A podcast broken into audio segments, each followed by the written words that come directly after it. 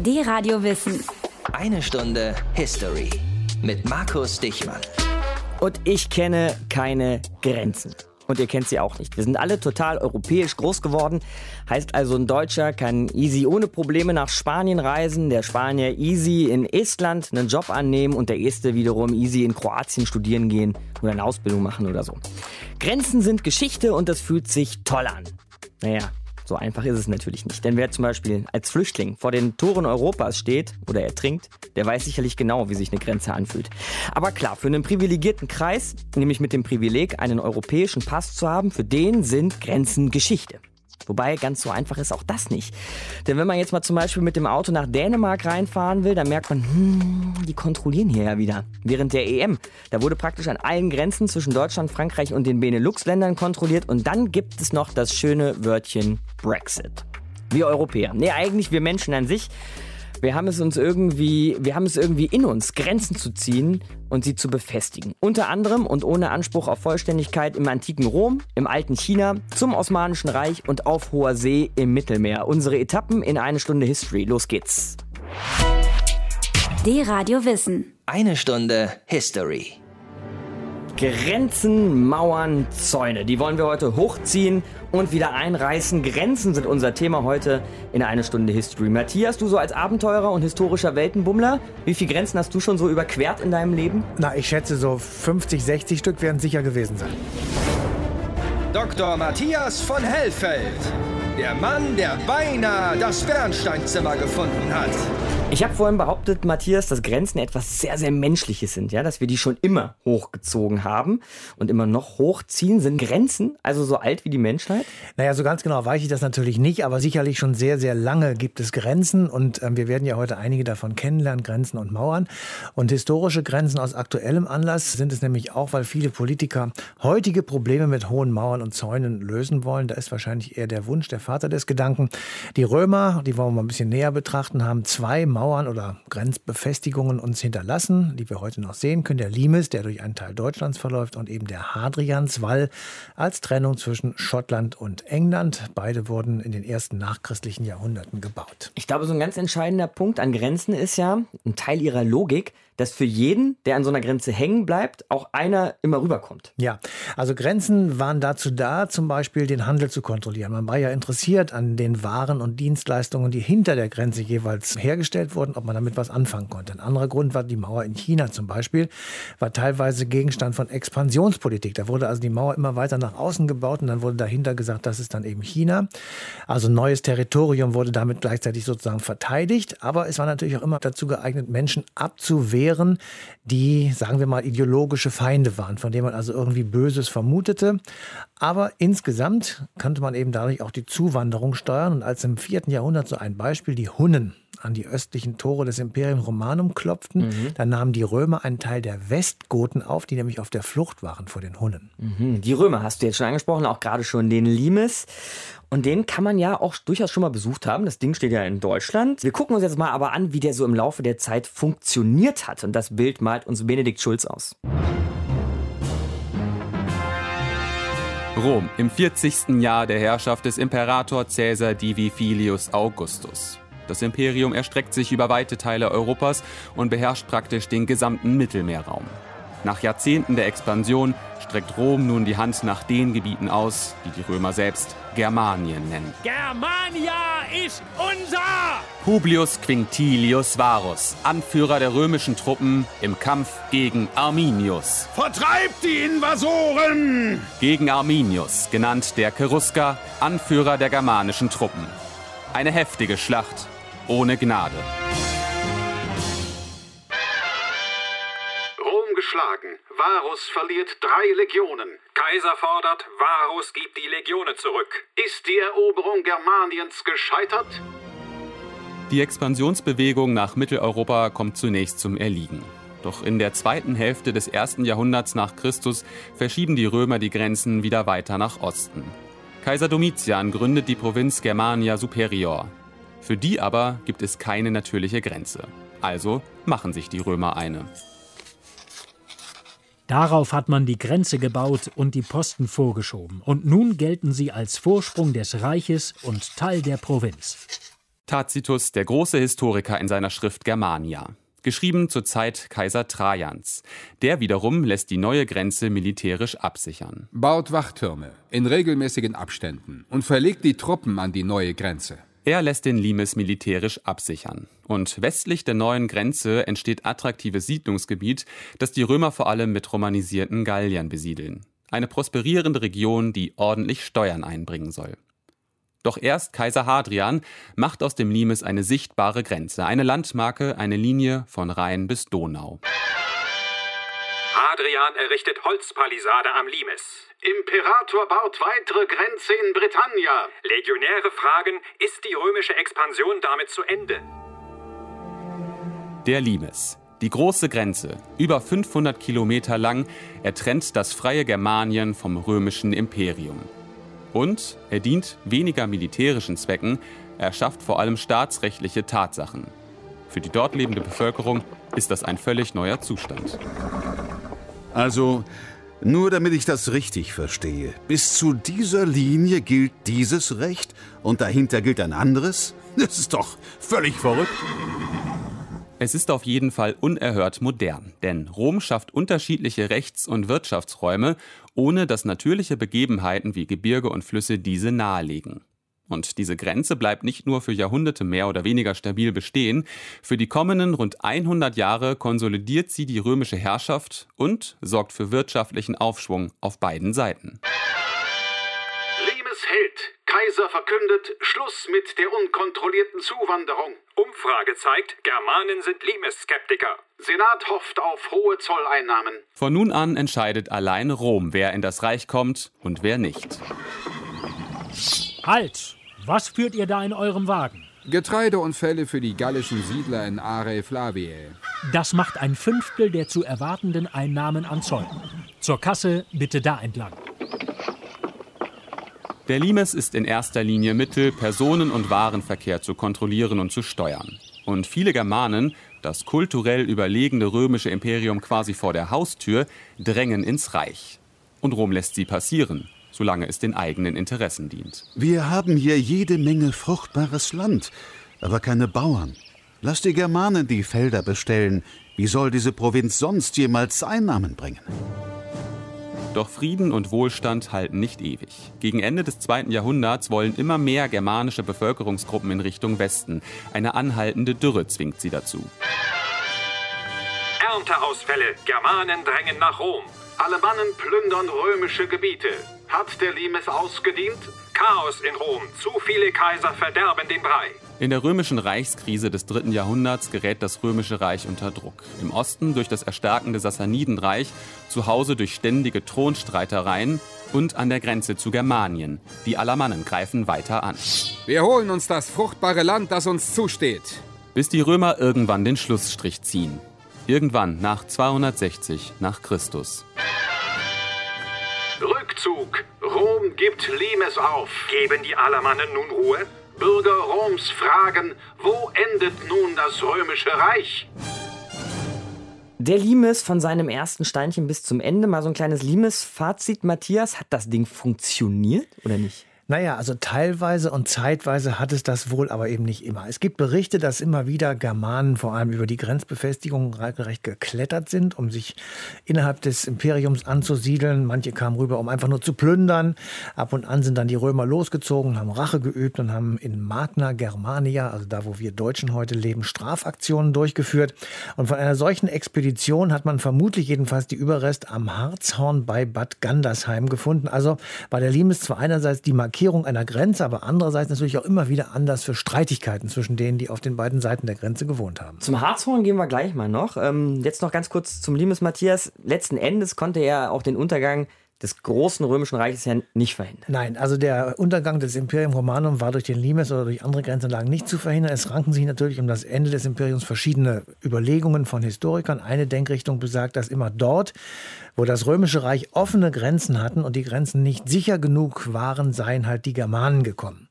Erst habe man dann also versucht, diese Germanen zu integrieren und sie mit militärischen Positionen zu bekleiden, damit sie dann für das Reich nützliche Dienste erweisen konnten. Hermann der Cherusker ist so ein klassisches Beispiel Der bei Varus, der ja. Schlacht gegen Varus.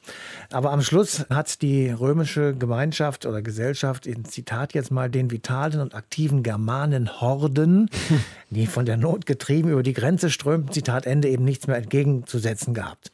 Für unsere heutige Diskussion über den Umgang mit Flüchtlingen ist natürlich eine andere Schlussfolgerung ebenfalls interessant. Ich will das auch mal wieder vorlesen. Zitat, überschaubare Zahlen von Zuwanderern ließen sich integrieren, Klammer auf, ins Imperium Romanum. Sobald diese aber eine kritische Menge überschritten und als eigenständige, handlungsfähige Gruppen organisiert waren, verschob sich das Machtgefüge und die alte Ordnung löste sich auf. Das ist nur ein Zitat. Und über sowas haben schon die Römer diskutiert. Da sieht man mal, wie aktuell das ist, was wir heute machen. Der Limes, Grenzen, Mauern, eine Stunde History hier.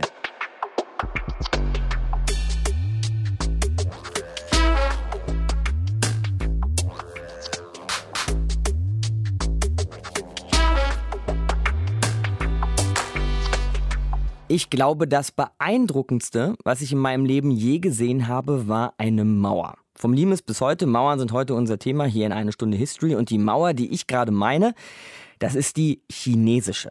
Wenn man oben drauf steht auf dem Ding, dann sieht man, egal wo man hinschaut, nur diese Mauer. Bis zum Horizont. Es sieht so aus, als hätte das Ding kein Ende. Und der Trick dabei ist, dass die große Mauer in Kurven und in Schleifen verläuft, manchmal ganze Gebiete wie so ein Lasso einschließt. Und dadurch kommt eben dieses Gefühl auf, dass die große Mauer einfach unendlich ist. So hat es sich mir zumindest angefühlt.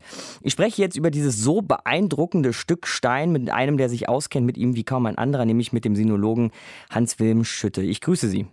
Guten Tag. Ist schon schwierig bei dieser Mauer überhaupt einen Anfang und ein Ende auszumachen, oder? Naja, Sie sprechen über die Mauer so wie die meisten, die Sie sehen, nämlich bei Peking, wo sie ja sehr schön restauriert ist und man sie auch gut verfolgen kann. Dann scheint sie sich bis über den Horizont hinaus zu strecken. In Wirklichkeit sind die Verhältnisse ja doch sehr viel komplizierter. Es gibt ja nicht nur eine chinesische Mauer, Mhm. sondern die verschiedenen Dynastien haben über mehr als 2000 Jahre unterschiedliche Mauern an unterschiedlichen Stellen gebaut und auch die große Mauer der Ming, die letzte, von der Sie sprechen, Das ist die, die man noch sehen kann. Ist die, die restauriert wurde bei Peking und dann an ein paar anderen Stellen. Die ist natürlich auch nicht unendlich lang und sie sieht auch an verschiedenen Stellen sehr unterschiedlich aus.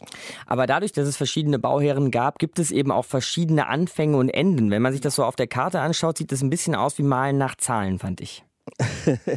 Ja, man kennt nicht die genauen Verläufe von sämtlichen Mauern, die im Laufe der chinesischen Geschichte entstanden sind. Am leichtesten ist das in den ariden Gebieten, also in den Steppengebieten weiter im Norden und vor allen Dingen dann auch weiter nach Westen in Richtung Zentralasien. Da sind ja auch über 2000 Jahre alte Mauerstücke ganz gut erhalten.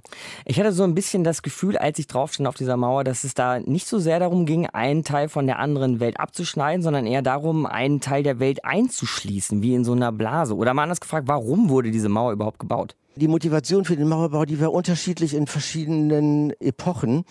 Gemeinhin stellt man sich ja das so vor, da ist äh, einmal das agrarische, friedliche China und dann im Norden davon, im Steppengebiet, sind die berittenen Steppenvölker, die immer wieder über China herfallen oder es vielleicht sogar auch zu erobern versuchen.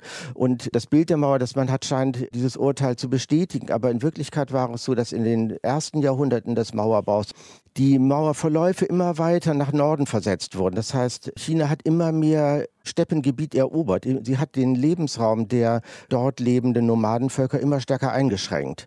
China war damals sehr stark expansiv.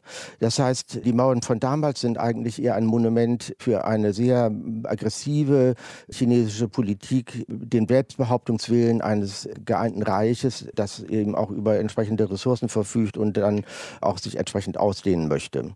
In späterer Zeit haben wir dann natürlich mehr einen Defensivcharakter der Mauern. Das gilt auch für die Große Mauer der Ming, also die letzte, die im 15., 16., 17. Jahrhundert entstanden ist. Aber auch da muss man sagen, die Mauern haben die Funktion eines Grenzzauns gehabt. Das heißt, die Mauern dienten dazu, den aus- und einkommenden Verkehr zu kontrollieren. Ich kann mir gut vorstellen, dass das gut gelungen ist, denn wenn man sich diese, gerade mal diese Ming-Mauer zum Beispiel anschaut, ist die ja oben auf so Hügelketten auch hochgezogen. Das heißt, wer darüber wollte, musste erstmal den Hügel erklimmen Ja. und dann oben stand er vor der Mauer, wo wahrscheinlich ein Soldat mit dem Speer nur auf ihn wartete.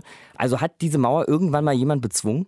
Also mit Speeren wurde da sicher nicht gekämpft, aber es ist für natürlich klar, dass diese Grenzmauern immer nur funktionstüchtig waren, solange sie auch bemannt und bewacht waren. Selbst die große Mauer der Ming ist verschiedentlich überwunden worden. Im 17. Jahrhundert von den Manjus. Es gibt nämlich notorische Schwachstellen, zum Beispiel da, wo die Mauer Wasserläufe kreuzt.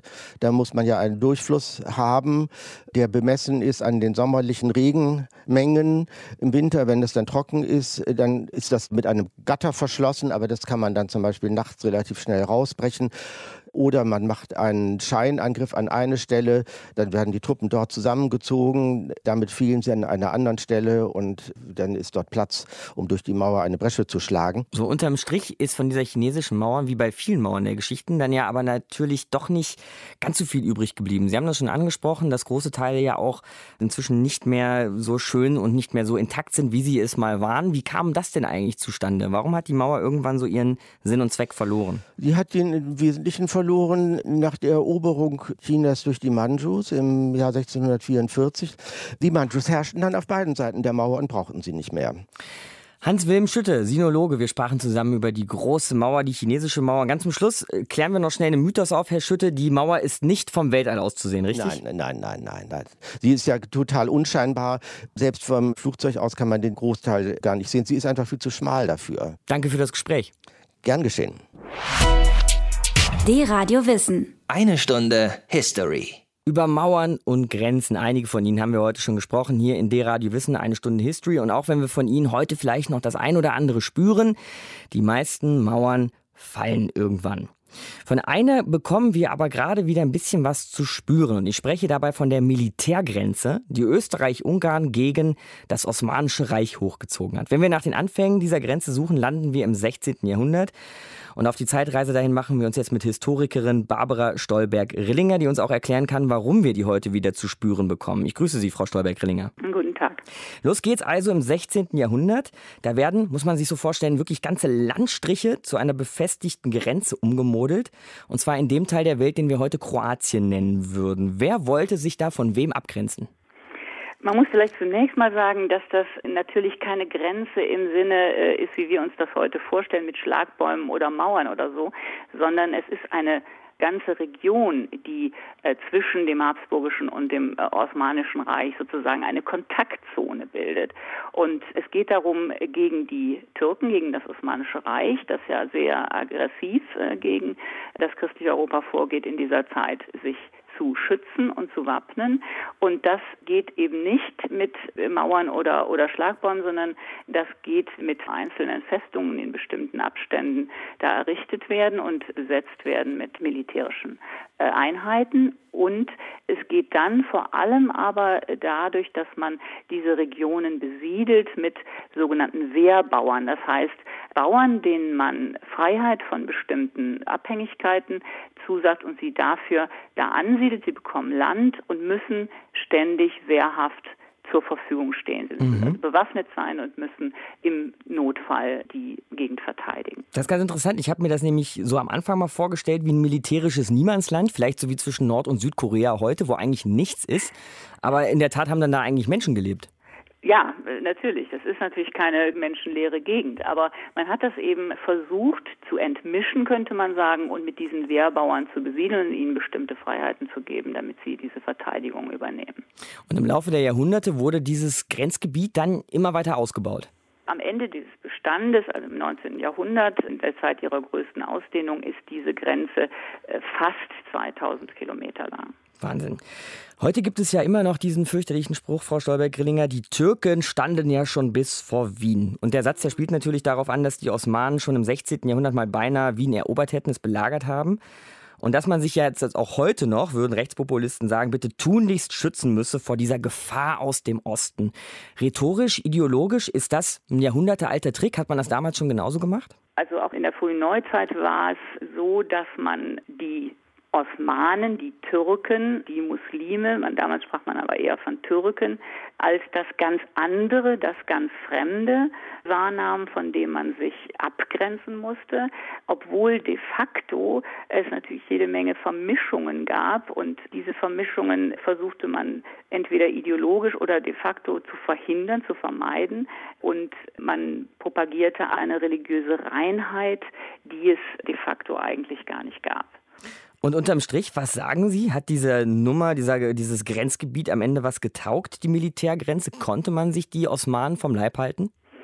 Also, dass die osmanische Bedrohung im 18. Jahrhundert praktisch so gut wie äh, erledigt war, lag an vielen Gründen. Das hat auch mit der strukturellen Schwäche der, des Osmanischen Reiches zu tun und nicht nur mit dieser Militärgrenze und diesem Festungsgürtel. Es ist interessant, dass gerade im 18. Jahrhundert, als die osmanische Bedrohung längst geschwunden war, weitgehend vorbei war äh, und keine Türkenkriege mehr geführt werden mussten, dass gerade in dieser Zeit diese Grenze auf neue Weise zu einer gewissermaßen medizinischen Grenze umgestaltet wurde. Das heißt, sie wurde zu einer Art Sanitärkordon mhm. verwandelt äh, mit Quarantänestationen und zwar relativ lückenlos. Das heißt, sie veränderte ihre Qualität. Es ging jetzt gar nicht mehr so sehr darum, sich militärisch gegen die Türken zu schützen, sondern es ging darum, sich medizinisch gegen die vermeintlich von den Türken kommende Pest zu schützen. Und obwohl natürlich auch die Vorstellung, dass die Seuchen von den Türken kommen, empirisch völlig äh, unhaltbar ist, die schlimmste Seuche im 18. Jahrhundert waren die Pocken, also die Blattern, und die kamen überhaupt nicht aus der Türkei. Und vielmehr kam die Blatternimpfung aus der Türkei, die äh, hatte man da nämlich erfunden. Aber dieser Sanitärkordon ist gewissermaßen der letzte und auch übersteigertste Ausdruck der Vorstellung, dass alles Schlimme aus dieser Gegend kommt und äh, sozusagen alles Fremde, alles Bedrohliche aus der Gegend der Ungläubigen kommt und man sich dagegen in jeder Weise abgrenzen muss. Zum Schluss, Frau Stolberg-Grillinger, ganz am Anfang habe ich mal angedeutet, dass wir diese Militärgrenze irgendwie heute auch wieder zu spüren bekommen. Dass es da hm, vielleicht eine kleine Verwandtschaft zur Balkanroute und den Flüchtlingswegen von heute gibt. Könnten Sie uns das mal erklären? Ja, es ist halt die gleiche Region, die gleiche Kontaktzone, würde ich sagen, es ist nicht nur eine Grenze, sondern auch eine Kontaktzone, wenn man es positiv formuliert, zwischen dem muslimischen Raum und dem europäisch-christlichen Raum. Und das ist eben eine Kontaktzone, die gewissermaßen nicht zur Ruhe kommt. Die Unterschiede sind natürlich evident. Es war in der frühen Neuzeit eine Zone äh, der militärischen Auseinandersetzung und heute kommen keine Soldaten und keine militärischen Bedrohungen, sondern es kommen Flüchtlinge zu uns über diese Region. Das ist natürlich sehr zweierlei und die Grenzverläufe haben sich natürlich auch sehr geändert. Äh, die sind nicht genau dieselben geblieben. Aber was man sieht, ist eben, dass gewissermaßen die Einstellung gegenüber solchen Grenzregionen ganz ähnlich ist. Also die Angst Angst vor dem, was jenseits dieser Grenze ist, die ist offensichtlich heute immer noch die gleiche, obwohl gar keine militärische Aggression mehr von dort kommt, sondern es kommen äh, Leute, die vor militärischer Aggression flüchten. Die gleiche Angst wie damals, als sich Österreich-Ungarn durch die Militärgrenze vom Osmanischen Reich abgeschnitten hat, das hat uns Barbara Stolberg-Grillinger erklärt. Hier in Eine Stunde History, die Radio Wissen. Danke Ihnen fürs Gespräch. Ich bedanke mich.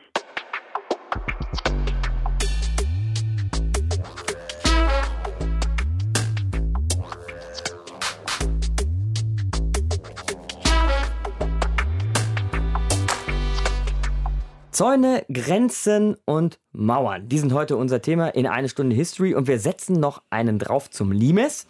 An dem waren wir ja heute schon hier in der Sendung. Die Mauer der alten Römer, die das Römische Reich von den Germanen trennte bzw. trennen sollte. Und Matthias 2008 gab es einen ziemlich prächtigen ja, archäologischen Fund, was ganz Tolles. Der hat uns noch ein bisschen mehr über die Römer und ihre Grenzen verraten. Ja, und dieser Fund ist tatsächlich eine historische Sensation, denn es wurden Spuren gefunden einer Schlacht aus der Zeit 235 nach Christus, und zwar zwischen den Römern und den Germanen. Sensation deshalb, weil man bis dahin gedacht hat, die Römer hätten nach der berühmten Varusschlacht, Hermann der Cherusker, 9 nach Christus, alle Versuche eingestellt, die Germanen zu bezwingen und sie möglicherweise auch in das Imperium einzugliedern und hätten sich sozusagen zurückgezogen. Und dann konnte man im Jahr 2008 auf einmal sehr gut datieren, weil nämlich römische Münzen gefunden wurden, die die Soldaten auf dem Schlachtfeld verloren hatten. Und auf diesen Münzen waren im gesamten Imperium Romanum immer die gerade amtierenden Herrscher eingraviert, sodass man also genau wissen konnte, wann diese Münzen hergestellt waren. Aber dieser Sensationsfund, es waren noch ein bisschen mehr als nur ein paar Münzen, ne? Es waren viel mehr. Es waren Teile von Reiterausrüstung, metallene Speerspitzen, Wurfgeschosse aller Art, Schuhe, kleine Projektile von diesen berühmten Katapultgeschossen, mit denen man also aus großer Entfernung auch schon schießen konnte, kleinere und größere Pfeile. Und all das haben die Archäologen in wirklich einer akribischen Kleinarbeit alles sehr, sehr genau dokumentiert. Man hat auch genau aufgeschrieben und fotografiert, wie man diese Gegenstände vorgefunden hat. Daraus konnte man dann den Ablauf der Schlacht rekonstruieren. Und bei der Rekonstruktion kam heraus, dass die Römer die Germanen in die Flucht geschlagen haben müssen, die Schlacht also gewonnen haben. So, aber jetzt kommen wir mal zum Kasus Knaxus an der Sache. Denn eigentlich hatten die Römer ja vom Varus, vom Hermann so auf die Nase gekriegt, dass da eigentlich Ende war, ja, mit den kriegerischen Auseinandersetzungen. Wieso dann diese Schlacht oder wo, was ist da passiert? Das ist wirklich eine sehr, sehr spannende Frage. Ich kann das jetzt nicht alles ausbreiten, aber sie hat etwas mit unserem heutigen Thema zu tun, denn es gab in der Geschichtsschreibung schon lange Hinweise in den Dokumenten und den alten Schriften von einer Strafaktion der Römer gegen die Alamanen. Und die Historiker haben immer angezweifelt, weil sie der Meinung waren, dass eben circa 230 nach Christus, von der diese Informationen stammten, das römische Reich viel zu schwach war, eine solche Aktion durchzuführen. Jetzt aber stellt sich die Situation eben ganz anders dar. Wie? Also, die Alamanen waren in das Römische Reich eingedrungen, wie wir das eben schon beschrieben hatten, hatten im heutigen Hessen bei Wetterau größere Zerstörungen angerichtet, geplündert und äh, Dörfer niedergebrannt und also richtigen Schaden angerichtet. Mhm. Und der römische Kaiser Severus Alexander zog daraufhin ein großes Heer am Rhein zusammen, wollte aber doch lieber mit den Germanen, die den Limes überwunden hatte, verhandeln. Also er war so eher der Diplomat unter den Königen. Das führte zu einem Soldatenaufstand. Kaiser Severus Alexander wurde getötet und Maximus Thrax zum ersten der berühmten Soldatenkaiser ausgerufen, also Kaiser, die sich auf die Zustimmung und die Macht der Soldaten gestützt haben. Also eher ein Schläger im Gegensatz zum Diplomaten. Ja, also das war das krasse Gegenteil. Ja. Zwei antike Schriftsteller berichten, dass eben jener Maximus Thrax die Erwartung seiner Soldaten erfüllt habe und im Jahr 235, wahrscheinlich jedenfalls von Mainz aus, tief in germanisches Gebiet eingedrungen ist. Und diese Quellen berichten von einem erfolgreichen Feldzug und erwähnen eine große Schlacht, die in einem Moor stattgefunden haben soll.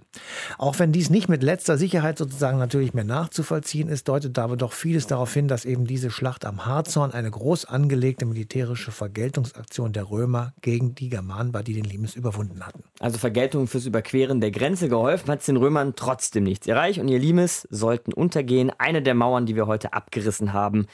In einer Stunde History.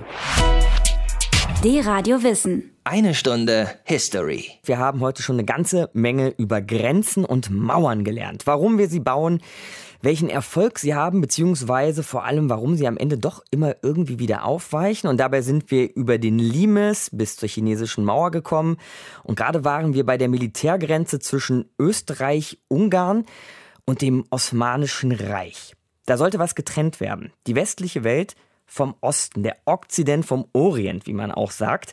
Und wir haben gerade schon gehört, 2016 erleben wir sowas ähnliches wieder. Denn tausende Flüchtlinge kommen zu uns auf dem Weg eben von Ost nach West. Und die treffen da auf was, woran wir in Europa eigentlich lange nicht mehr gedacht haben, nämlich genau auf Mauern und Grenzen. Das besprechen wir jetzt mit Bernd Kasparek. Er arbeitet für Border Monitoring EU ein gemeinnütziger Verein, der die Grenzen Europas heute genau unter Beobachtung hält. Ich grüße Sie, Herr Kasparek. Hallo, grüße Sie. Also, die Römer den Limes, die Chinesen die große Mauer, Österreich, Ungarn einen ganzen Landstrich zur Militärgrenze umgebaut. Das macht die EU ja nicht so, ne? Die Grenze der EU ist viel kleinteiliger, Zäune hier, Grenzkontrollen da, dann Frontex noch und so weiter. Also anders als früher. Ja, es ist auf jeden Fall ganz interessant. Das ist ja auch irgendwie der Kern unseres Interesses. Sehr viele Leute sind auf dem Weg nach Europa, immer noch. Und das hat natürlich auch viel mit den europäischen Grenzen getan, wo man jetzt zum einen sagen könnte, das hat natürlich zu so einer Wiederkehr von so kleinteiligen nationalen Lösungen geführt, wie zum Beispiel der Grenzzaun zwischen Ungarn und Serbien und jetzt auch Ungarn und Kroatien. Ähm, aber dann erleben wir natürlich auch so ganz neue Phänomene auf Chios. Das ist eine von diesen fünf Inseln, die letzten Sommer so bekannt geworden sind. Und da hat man auch schon gemerkt, dass diese Insel eigentlich auch zu einer Grenze selber geworden ist, also die ganze Insel. Da gibt es sozusagen verschiedene Mechanismen von der, vor allem von der Europäischen Union mittlerweile, um die Flüchtlinge zu registrieren, aber die dürfen dann auch nicht von der Insel runter. Und es herrscht sozusagen da auch ein Sonderrecht für diese Flüchtlinge.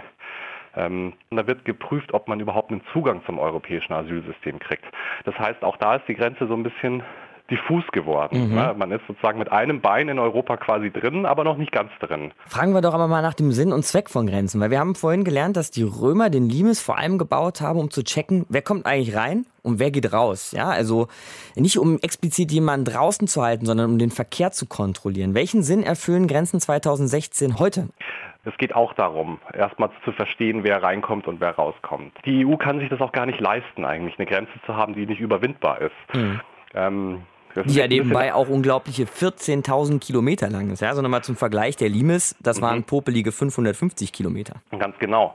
Und noch so eine Zahl, die man bemüht, in den 2000er Jahren hat man ausgerechnet, die EU hat pro Jahr ungefähr 300 Millionen Ein- und Ausreisevorgänge. Und man nimmt an, dass es steigt so Richtung 500 Millionen pro Jahr. Das ist eine unglaubliche Menge von Einreisevorgängen. Und da will man natürlich auch nicht sagen, hier, man muss da zwei Stunden warten oder sowas oder das geht nicht. Und auf der anderen Seite gibt es natürlich den ganzen Effekt, dass man sagt, bestimmte Personengruppen, die müssen sozusagen erstmal aufgehalten werden, die müssen registriert werden. Eine sehr sagen wir mal, arbeitsintensive Operation natürlich, mhm. die gerade vor allem ähm, in Griechenland und in Süditalien umgesetzt wird. Und wenn eine Grenze all diese Operationen leisten kann, dann würden Sie sagen, ist sie erfolgreich? Wenn man davon sprechen kann, dass eine Grenze erfolgreich ist. Ich würde sagen, sie ist eigentlich immer nicht erfolgreich in dem Sinne, weil sich quasi gezeigt hat, dass es auch immer wieder Wege geben wird, um diese Grenzen zu überschreiten. Also man macht ja eigentlich eine künstliche Teilung in der Welt und Menschen lassen sich normalerweise nicht so leicht in diesseits oder jenseits der Grenze einteilen, sondern es gibt immer sehr gute Gründe, warum man über diese Grenze hinweg will. Es gibt diesen Effekt von Grenzen, je stärker sie kontrolliert sind, sozusagen je risikoreicher, teurer oder auch gefährlicher es ist, eine Grenze zu überschreiten, umso mehr halten Leute dann auch dran fest, wenn sie es mal geschafft haben. Das führt, glaube ich, zu einem großen Problem in der Migrationspolitik oft. Also man hat das gesehen in den Zeiten in den 60er, 70er Jahren, als es sozusagen noch sehr leicht möglich war, Grenzen zu überschreiten, auch in Europa. Und man konnte hin und her gehen. Das war kein Problem für die meisten Menschen. Die haben dann auch gesagt, ich komme, ich gehe wieder. Ne, man macht vielleicht Handel oder man studiert und geht wieder zurück.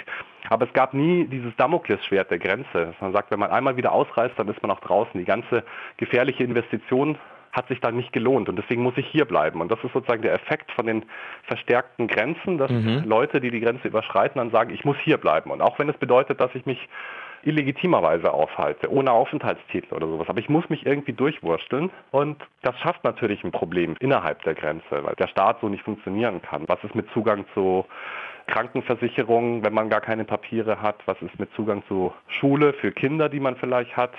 Das verkompliziert das Leben schon. Perfekte Grenzen gibt es also nicht. Herr Kasparek, ganz kurz nur noch. Wie würden Sie dann die Grenzen der EU 2016 beurteilen, wenn sie nicht perfekt sind? Gute Grenze, schlechte Grenze? Man muss einfach sich immer noch ins Gedächtnis rufen, dass auch gerade im Mittelmeer immer noch unglaublich viele Menschen sterben. Das ist leider ein bisschen aus der öffentlichen Aufmerksamkeit wieder rausgeraten, aber die Todeszahlen sind immer noch riesig und da würde ich sagen, das ist einer der Hauptkritikpunkte an der europäischen Grenze gerade, dass sie eben Tote schafft. Das ist der Effekt, den man, glaube ich, 2016 vor allem beobachten kann, dass sehr viele Leute hängen bleiben, ähm, dass es einfach keine legalen und sicheren Zugangswege nach Europa gibt. Und wenn es die gäbe, würde ich mal sagen, könnte man das auch mit so einer Grenze, wie sie gerade besteht, bewältigen, weil dann wäre das ja kein Problem. Das wären dann auch ganz normale Reisende, die sozusagen in die EU reinkommen aber solange quasi die europäische Grenze, so wie sie technisch ausgebaut und teilweise militarisiert dasteht, im Zusammenspiel mit dem Fehlen von legalen Zugangswegen für Flüchtlinge, ist es eine sehr kritische Situation, die wir gerade sehen. Sagt Bernd Kasparek vom Border Monitoring EU, ein Verein, der die Grenzen Europas beobachtet. Ich danke Ihnen, Herr Kasparek. Sehr gerne. Vielen Dank. D-Radio Wissen. Eine Stunde History. Ich will noch mal kurz eine Grenze erwähnen, von der wir heute noch gar nicht gesprochen haben. Eine Stunde History hier, D-Radio Wissen, nämlich die deutsch-deutsche Grenze. Die ersten paar Jährchen meines Lebens habe ich hinter so einer Mauer zugebracht in der DDR. Naja, und ihr wisst ja, wie die Geschichte ausgegangen ist. Noch eine Grenze und noch eine Mauer, die es nicht mehr gibt. Man kriegt den Eindruck, jede Grenze, die entsteht, ist auch wert, dass sie zugrunde geht. Und das fragen wir nochmal bei unserem Grabräuber Nummer 1 nach, ob wirklich so ist. Dr. Matthias von Hellfeld. Der Mann, der beinahe das Bernsteinzimmer gefunden hat. Grenzen scheinen irgendwie zum Scheitern verurteilt zu sein, oder Matthias? Ja, wir haben ja einige Beispiele gehört, in denen die Grenzen nicht vor Ungemach geschützt haben. Also wir werden wohl trotzdem mit ihnen leben müssen, auch wenn sie so ein bisschen daherkommen wie aus der finsteren Vergangenheit und wir an bestimmten Stellen, jedenfalls kann ich mir das nicht mehr vorstellen, sie auch nicht wieder hochziehen können. Zum Beispiel in der Aachener Region, da kann man gar nicht mehr so genau erkennen, in welchem Land man gerade ist. Also Belgien, Deutschland oder Niederlande, das weiß man gar nicht. Die sprechen auch alle die entsprechenden Sprachen, sodass man da keine Grenzen mehr hochziehen könnte. Aber du sagst es ja schon, wir haben auch heute noch Grenzen und wir haben ja auch gelernt, dass moderne Grenzen auch was leisten können für uns. Ja? Also wie sieht eine moderne Grenze aus? Also ich finde, eine moderne Grenze muss äh, Einwanderung regeln. Wir brauchen in Europa Menschen, die von außen kommen und hier arbeiten und auch hier leben wollen und Teil unserer Gesellschaft werden. Wir sind auf sie angewiesen. Sonst gehen ganz profan gesagt unsere Sozialsysteme kaputt. Sonst können wir nicht mehr unsere Jobs komplett besetzen. Also Einwanderungsregelungen sollten dort umgesetzt werden. An den Grenzen natürlich auch Kontrollen. Das ist klar. Man muss wissen, wer reinkommt und was die hier vorhaben. Aber man kann es natürlich nicht komplett dicht machen. Die EU EU-Außengrenzen, das haben wir in dieser Sendung auch gehört, sind etwa 14.000 Kilometer und die kann man natürlich nicht lückenlos kontrollieren, zumal sich ja viele Kilometer über Inseln und Meeresküsten erstrecken. Also das wird nicht gehen, aber Kontrolle ist natürlich angesichts internationalen Terrorismus und ähnliche Dinge unverzichtbar. Mhm. Aber meine persönliche Vorstellung nach ist eine Grenze in Europa im 21. Jahrhundert keine Abschottung mehr, sondern kein Zusperren mehr, sondern eben eine Kontrolle, wie man hier einwandert und wer kommt und wer geht. Danke, Matthias. Das war die eine Stunde stopp, History. Stopp, stopp, ich wollte noch was über das Bernsteinzimmer. Hatten wir doch jetzt verabredet, dass das, ich das. Das Bernsteinzimmer, Matthias, das stand, das war doch auf Kuba, oder? Nein, das kann ich mir jetzt wirklich überhaupt nicht vorstellen. Das ist doch viel zu weit weg. Auch da müssen wir mal vorstellen. Wir, wir, gehen auf Nummer sicher und gucken nächste Woche, okay. ob es doch vielleicht doch auf Kuba war. Okay. Denn die kubanische Revolution, Fidel Castro und Che Guevara, die sollen nächste Woche unser Thema sein. Hier in der einen Stunde History. Bis dahin sagen Matthias und ich Tschüss, euch eine schöne Woche. Danke, ciao.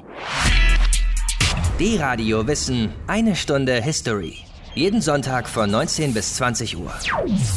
Mehr auf dradiowissen.de